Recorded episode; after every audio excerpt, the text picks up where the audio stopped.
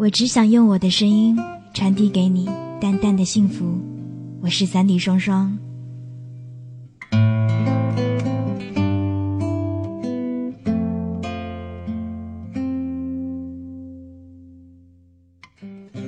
转身的距离，关于青春的记忆。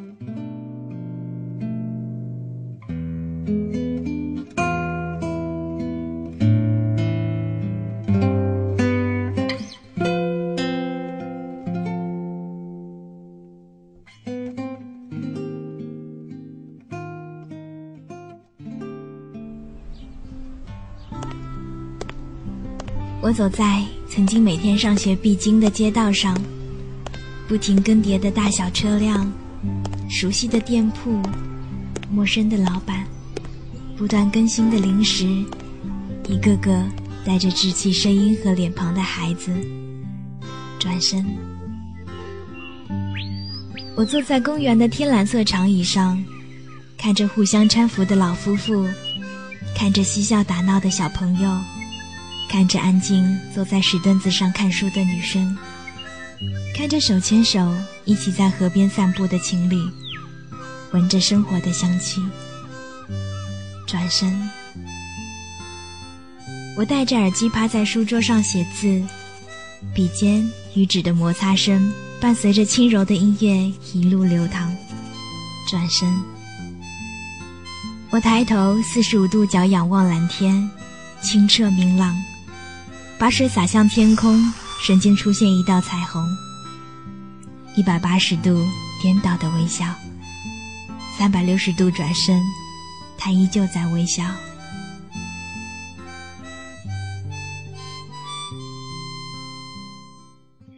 我看着“青春”这两个字，沉默良久，无数话语在脑中盘旋，却无从下手。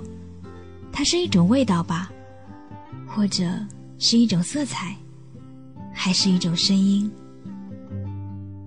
我没有办法只用一段文字来记录所有的青春，它是那么精彩，那么的绚丽。我回首自己来时的每一步路，一页一页的翻阅自己曾经的日记。十六岁，十七岁，十八岁。十九岁，正在经历的二十岁，一年又一年的流逝。在十八岁的文章里有这样的一段话：很庆幸自己在十八岁的时候可以找到新的生活、新的朋友。十八岁好像真的就成了一个无形的转角。只要九十度转身，就看到了一片更广阔的天空。一个会算命的亲戚说我的面相很好，特别有考试的运气。于是我就以一分之多考进了重点的高中，而三年之后，又一分不多一分不少的踏进了大学的危险门槛。只是不知道这样的运气是用失去三年快乐的时光为代价，还是代价本来。就埋伏在那里，只等我去点燃。燃尽了，一切就平静了。那段时光，我疯狂的迷恋着安妮宝贝的文字，那些仿佛可以透过肌肤融入血液一起流淌的固执，低声吟唱着悠扬的胜利曲，仿佛谁也撕不毁那颗跳动的血红色的心脏，在自己的城堡里哭泣。在别人的世界里看到了最倔强的反击，但我依旧选择等待。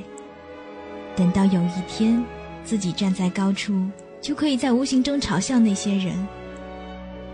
这些，是多么令人震撼的报复啊！可惜，我看不到他们的未来。他们早在我十八岁以前，就被我亲手，缓缓退入万丈深渊。他们一点都不值得我去恨。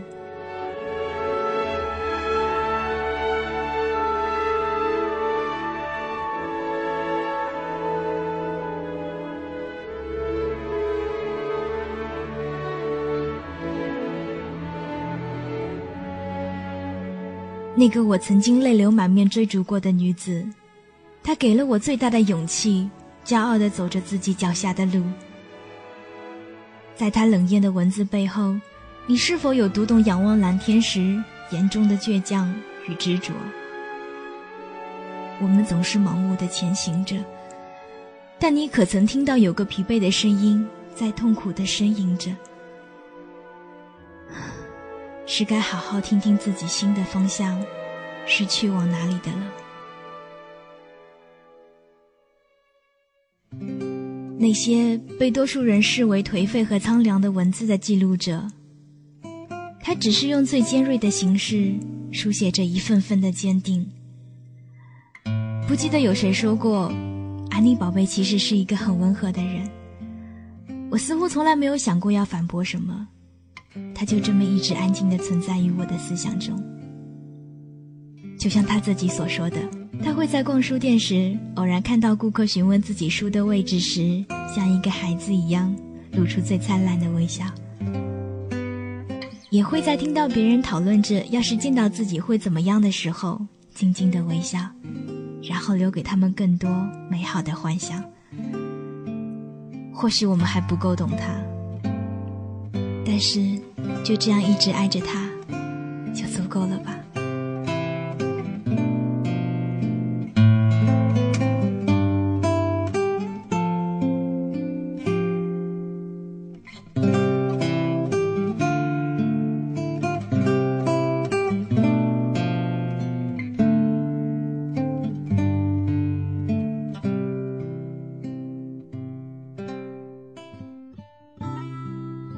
终于，当我找回足够的勇气时，我的十八岁也准时的到来了。我仿佛闻到了阵阵花香。我想，我已经找到了睡梦中的那座秘密花园。我知道是谁教会了我成长，谁在我孤独时为我点亮一盏灯，谁又一次次为我擦去悲伤的泪水。我记得，我记得每一个出现在我十八岁的天使们。所以在告别十八岁之后的每一个日子里，我愿意成为你们的天使，不再让你们难过，不再让你们流泪。因为每一个天使都拥有一对幸福的洁白翅膀，再大的阻力也可以逆风而行。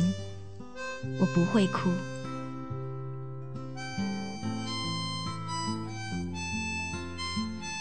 我给那段文字取名为。天使来过这里，我想那一刻的我是真正坚定的，因为只有在一路跌跌撞撞之后，才能清晰的看见自己所拥有的全部美好。而伤痛、泪水、寂寞，他们只是我勇敢的一个见证。青春的阳光与阴霾，只在转身的一个距离。